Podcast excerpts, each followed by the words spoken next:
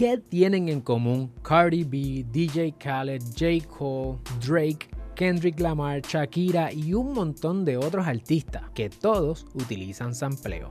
Vamos allá.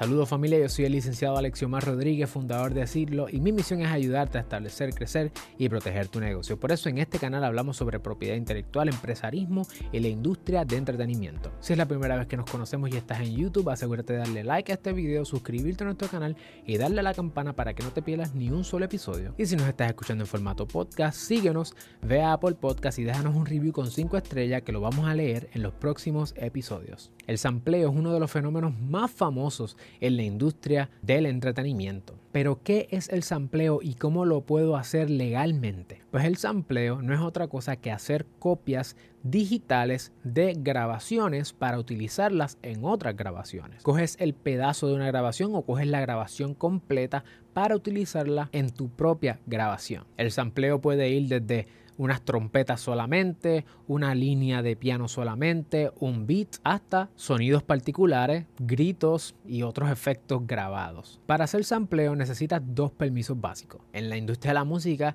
los permisos también se le conocen como licencias. El primer permiso que tienes que pedir es al dueño del máster o al dueño de la grabación, que usualmente es una disquera, un artista o un productor. Y número dos, tienes que pedirle permiso al dueño de la composición, que usualmente quien lo administra es su publisher. Si todavía no conoces muy bien la relación entre la composición y el master o los publishers, te voy a dejar en la descripción de este video nuestro playlist sobre la industria de la música donde hablamos sobre todos estos temas. Ahora bien, te tengo que hacer una advertencia. Es muy posible que ni la disquera, el dueño del master o el dueño de la composición, el publisher, te den permiso hasta el final de tu proyecto, hasta que termines tu grabación y cuando escuchen tu grabación y cómo utilizaste en tiempo, en en sustancia, el sampling, entonces te dirán cuánto te van a cobrar por el sampling. Usualmente, la disquera, artista o productor, el dueño del master, te va a cobrar por utilizar el sample entre un 2 a 8% de regalías. Y el publisher puede pedirte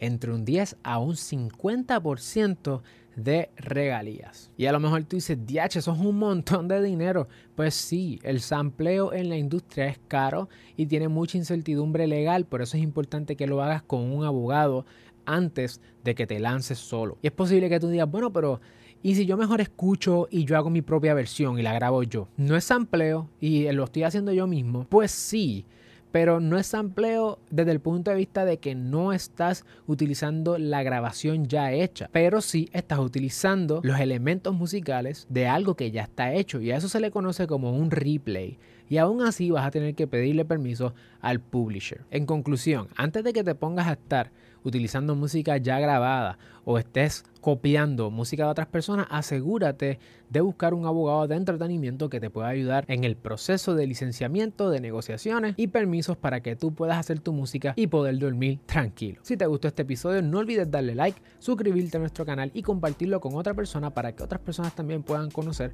lo que hoy tú aprendiste. Nos vemos en la próxima.